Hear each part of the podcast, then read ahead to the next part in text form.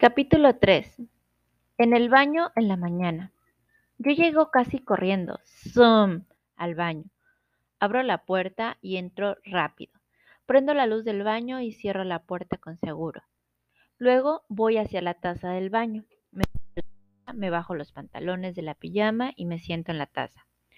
Entonces hago pipí, popó y pom, pom. Ay, qué pena. Me echo unos peditos.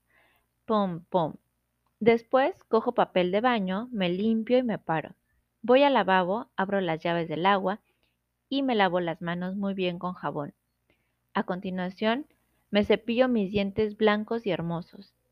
Me miro en el espejo del baño y me digo en broma, querida princesa Esmeralda, hoy viernes 21 de marzo, día en que comienza la estación de la primavera, luces más hermosa y alegre que de costumbre y me sonrío feliz.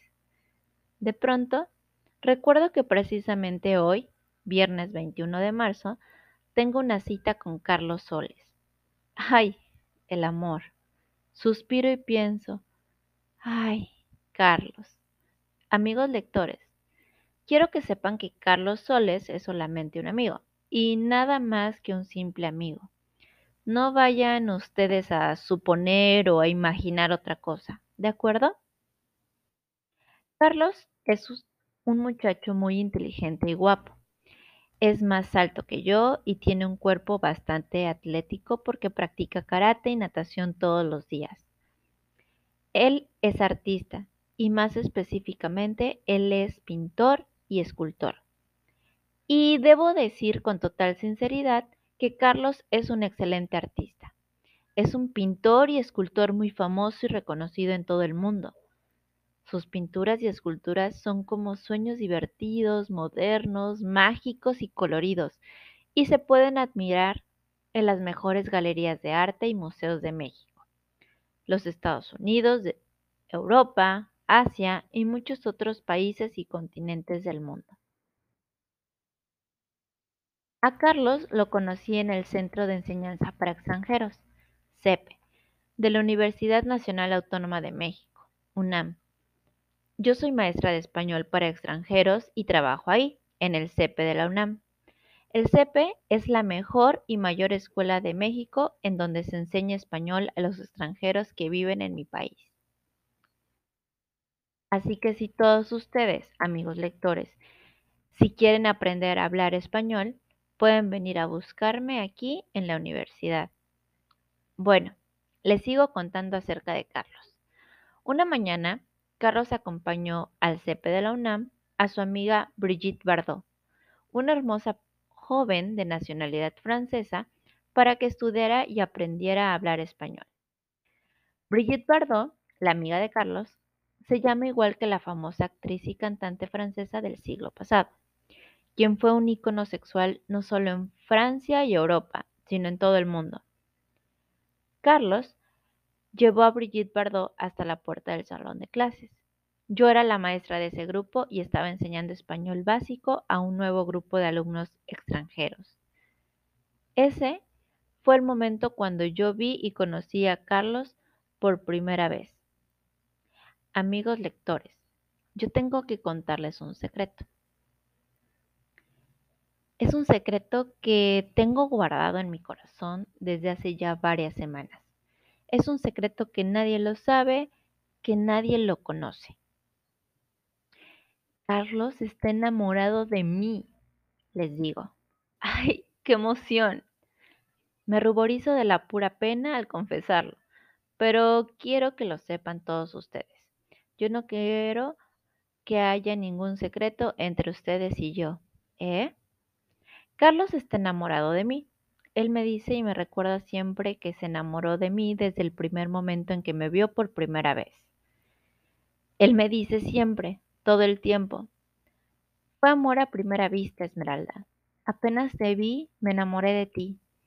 Eres la mujer más hermosa y agradable del mundo. Aquí quiero hacer un paréntesis para explicar lo siguiente.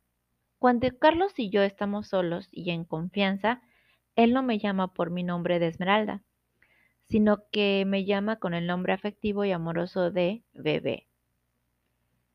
Carlos argumenta que él es 10 años de edad más grande que yo y que por lo tanto yo, a su lado, soy simple y absolutamente una bebé. Por eso, en suma, me dice de cariño que yo soy su bebé. A mí me gusta mucho que él me llame bebé. Ay, lo dice tan bonito. Perdón, amigos lectores, pero quiero hacer otro paréntesis. Aquí para narrar un suceso muy curioso que me sucedió cuando Carlos me dijo por primera vez que se había enamorado de mí. Más que explicarles o contarles, prefiero que lo vean. Miren. Carlos está sentado frente a mí y acaba de confesar. Fue amor a primera vista, bebé. Apenas te vi, me enamoré de ti. Eres la mujer más hermosa y agradable del mundo. Apenas Carlos termina de hablar, Bomboncito, como si lo hubiese escuchado, llega volando y se detiene sobre la cabeza de Carlos y empieza a olfatearla a profundidad y con detenimiento. Olisquea toda la cabeza de Carlos. Bomboncito le olfatea la nuca, las orejas y toda la cara. Bomboncito está aprendiendo a conocerlo y reconocerlo por medio del puro olfato. ¿Para qué o por qué lo hace, amigos lectores? La verdad, yo no lo sé con seguridad, aunque lo supongo. Carlos, naturalmente, no ve a Pomboncito, porque este es imaginario, invisible, pero sobre todo porque Pomboncito está detrás de él, siempre. Sin embargo, Carlos sí siente algo cuando mi mascota imaginaria le olfatea las orejas y el cuello por los costados. Por un momento creo y hasta temo que si Carlos se volteara hacia el lado en donde está Pomboncito, sí podría verlo. De manera discreta y sin que Carlos me vea, yo le hago señas desesperadas a Pomboncito para que deje de olfatear a Carlos y se aleje de inmediato. De pronto, Carlos, al parecer, siente algo, pues mueve la cabeza y con una mano como si quisiera espantarse un molesto mosquito. Justo en esos momentos, cuando Pomponcito considera que ya captó para siempre el olor humano particular, personal y único de Carlos Soles, sin hacer nada más, se aleja. Se aleja volando muy rápida y decididamente, como si ahora ya tuviera un destino fijo e inconfundible a dónde dirigirse. Esto fue el suceso curioso que me sucedió. Continúo contándoles mi secreto, amigos lectores. Carlos me dice todo el tiempo que me quiere muchísimo y que me ama infinita y apasionadamente. Él me dice que ya no quiere que yo sea simple y sencillamente su amiga. Carlos quiere que yo sea su novia. Él, siempre que tiene la oportunidad, cuando nos encontramos por casualidad en algún pasillo o en alguno de los jardines o inclusive en la cafetería del CEPE, me dice, bebé, me gustas mucho, yo te amo, yo te amo muchísimo. Ay, qué emoción amigos lectores. Me siento muy emocionada de poder contarles todo esto. Era para mí un secreto, nadie lo sabía, pero ahora ustedes ya lo saben también. Sonrío contenta y les mando otro beso. Sin embargo, hay algo que me intriga mucho, muchísimo acerca de Carlos. Siempre después de que me dice y me confiesa que me ama, termina diciéndome esto. Pongan mucha atención. Bebé, yo tengo un secreto. Es un secreto increíble y extraordinario. Es tan increíble y tan extraordinario, bebé, que estoy seguro que ni te lo imaginas. Yo quiero confesártelo. Deseo revelártelo. Quiero que tú conozcas mi gran secreto. Amigos lectores, les cuento todo esto porque a mí me intriga demasiado ese gran secreto de Carlos. No imagino qué pueda hacer. ¿Ustedes sí tienen alguna pista o idea? La verdad, amigos lectores, y para ser muy sincera, les confieso, yo no tengo ni la más mínima y remota idea. Además, no sé si yo deba de andar de novia con él. ¿Ustedes qué me aconsejan? Yo sé que ya no soy una niña, pues ya tengo 24 años y estoy en perfecta edad para tener novio. Sin embargo, todas las personas que me conocen me dicen siempre, siempre, siempre que yo tengo alma, corazón y rostro de niña. Y yo más bien quisiera, oh, oh, veo la hora en el reloj del baño. Han transcurrido varios minutos. No quiero llegar tarde al trabajo. Por ahora, decido dejar de pensar en Carlos y prefiero mejor apurarme a bañar. Así que de vuelta en el baño, observo mi cara en el espejo del baño. Me alegra no tener que rasurarme como lo hacen todos los hombres. Yo no me rasuro porque no tengo bigote ni barba, obviamente.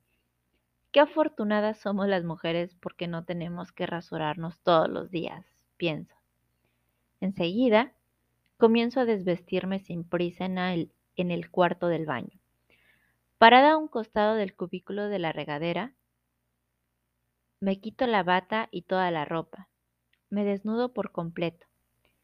Ya desnuda totalmente, vuelvo a verme de cuerpo completo en el espejo otra vez. Tengo una cara muy linda y un cuerpo bastante hermoso. Pero lo que más me gusta de mí son mis ojos de color café claro, porque son muy preciosos y alegres. Son como dos gotas redondas de miel, dulces y deliciosas. A continuación, me meto a la regadera para bañarme. Generalmente, yo me baño en la regadera con tranquilidad sin ninguna prisa.